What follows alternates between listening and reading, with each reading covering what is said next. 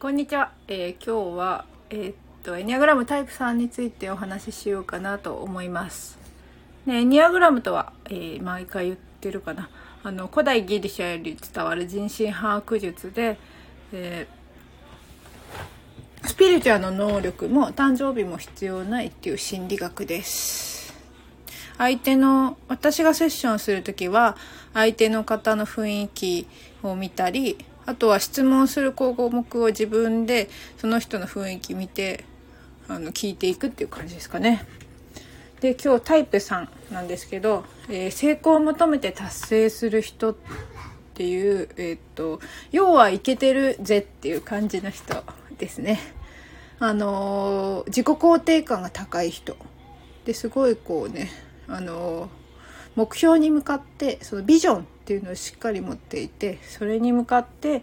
えー、効率よく進める人。仕事もできるし健全な時のタイプさんはすごくこう仕事もできるしやっぱり憧れの存在カリスマ性があるって言われてます。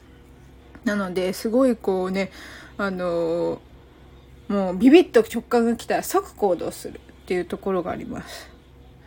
ただし、えーと、不健全になってくると、えー、結果主義。に陥りやすいところがあるのでその結果がうまくいかなかった時に人のせいにするっていうことがあります。なので結構そのイライラすると人に出ちゃう。外に攻撃性が出るっていうところが言われてますね。でタイプ3の芸能人って言えば、えー、ジャニーズのセンターっていうイメージです。なのでえー、っと私が教わったのは木村流星さんっていう方なんですけど流星さんのと話ではなんだっけカトゥーンか。カトゥーン合ってます。カトゥーンが、えーと、昔亀梨君ともう一人なんかなんだっけ名前が出てこない。とタイプ3が2人いたっていうとなんだっけ一人名前が出てこなくて申し訳ないですがもう一人の子もタイプ3ね亀梨君もタイプ3だけどもう一人のなんだっけ黒木メイサと結婚した男の子もタイプ3だったっていうのでやっぱりこうお互い一番になりたい者同士ってプライド高い同士っていうのが一緒にいたから、まあ、ちょっとこう解散っていう流れっていうか脱退みたいな感じになってったんじゃないかって言われてましたね。なので結構タイプ3っていう人はプライドも高いね。やっぱり自分への自信もありますのでよく見せるのも上手ですなので不健全だと例えばこううまくいってないくせにうまくいっているように見せたりすることもありますなのですごいなんかこうよくあるじゃないですか。ねあのー、宣伝かな？宣伝とかでなんかこう集客できますよみたいなやつですごいイケてるって出しときながら実際はあんま集客できてない人がただよく見せてるっていうのがまあありますかね不健全なタイプ3っていうところではありますかね。なのでいい時はすごい何て言うかなやっぱ仕事できます。頭もいいし仕事もできるしすごい効率的にできる。で実績も残せる。だけどやっぱり効率が悪い人に対して腹を立てるっていうねところがあります。でやっぱりこうねビジネスにおいてはやっぱ必要な能力でもあります。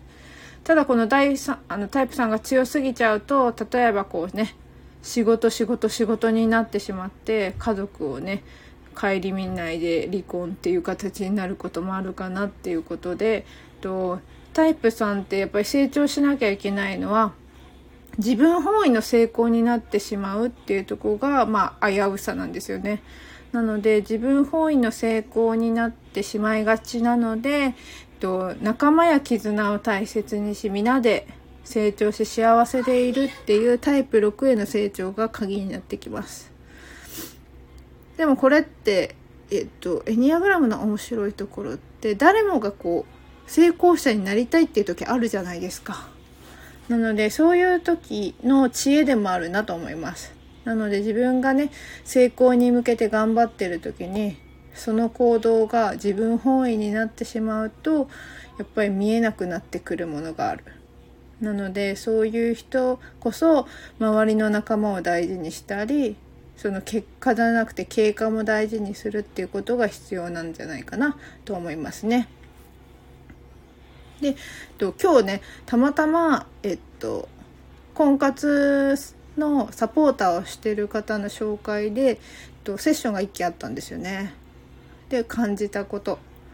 あのやっぱりね未婚のうちから自分を知っておくってってすごいいいことだなと思いましたね。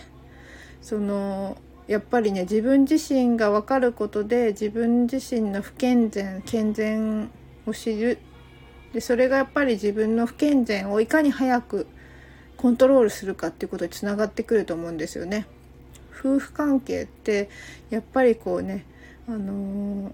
ー、難しいじゃないですか。ね、同じエニアグラムでいう同じタイプだからみんな一緒っていうわけでもないしそう違うタイプだと違うタイプで理解できないっていうところが出てくるんですけどその理解できないところを理解するのがすごい必要な鍵になってきますね。そうなんだなのでえっ、ー、と本当あちょっと息子が 入ってきましたけどと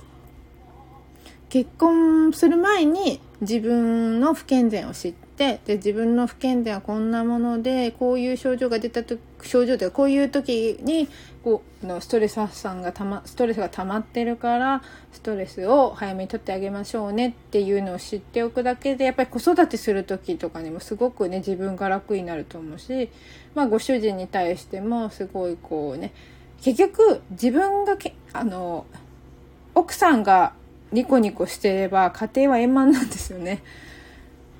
なので奥さんがニコニコしてないとやっぱりこうみんなにそういうの伝わっちゃう。やっぱりお母さんってすごい大事な存在だと思うんですけどね。なのでその大事な存在が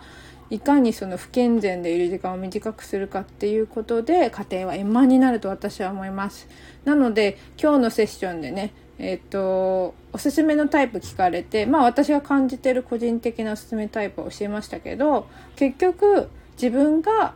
自分を上手にコントロールすればどのタイプの人と出会ってもきっとうまくいくよっていうふうにお伝えしました。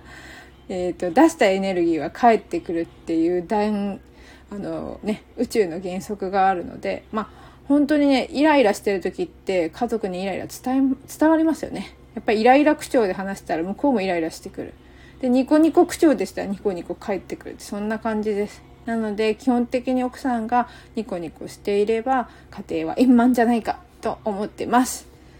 では今日はね、えっ、ー、と、ライブ終了しようと思います。ありがとうございました。